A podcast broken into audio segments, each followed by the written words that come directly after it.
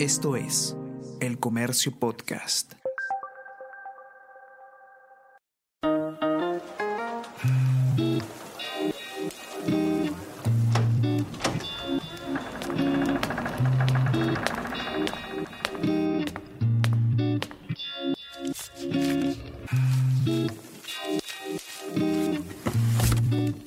El archivo insólito de El Comercio.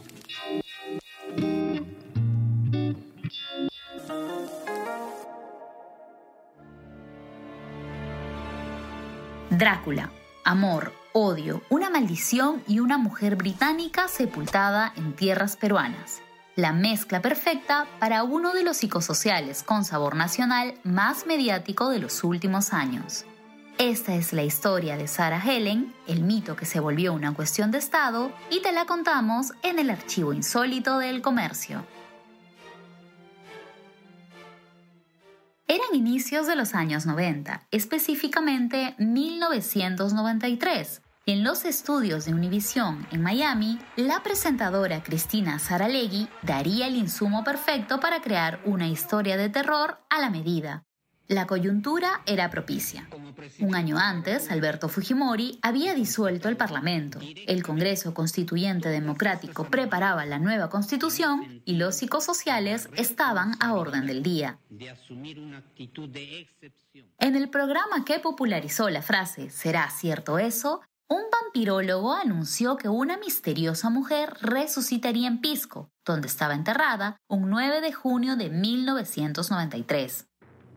La leyenda creció gracias al desaparecido programa La Revista Dominical de Nicolás Lucar, con un reportaje que intercalaba testimonios de pisqueños, un fiscal provincial e imágenes de la película Drácula de Christopher Lee. La historia que narraban era tan atractiva como aterradora.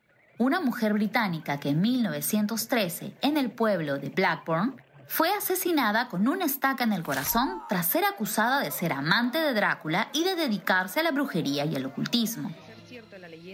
La reportera del sintonizado dominical lo contaba así. Por haber sido una mujer maldita, su esposo, John Roberts, no la pudo enterrar en Inglaterra y tuvo que iniciar un largo periplo de puerto en puerto con el cadáver de su amada esposa, hasta que en junio de 1913 llegó al alejado puerto de Pisco. La maldición indicaba que 80 años después, Sara despertaría para cobrar venganza, y ese miércoles se cumpliría la fecha.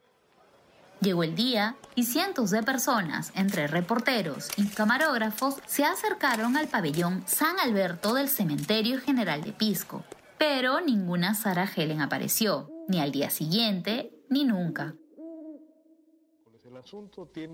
Lo que sí generó esa promesa de venganza fueron varios titulares y coberturas tan pertinentes para el gobierno de turno.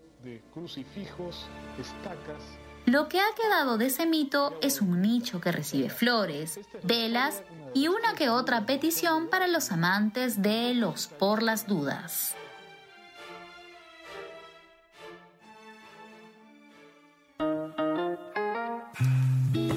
Esto fue el archivo insólito de El Comercio.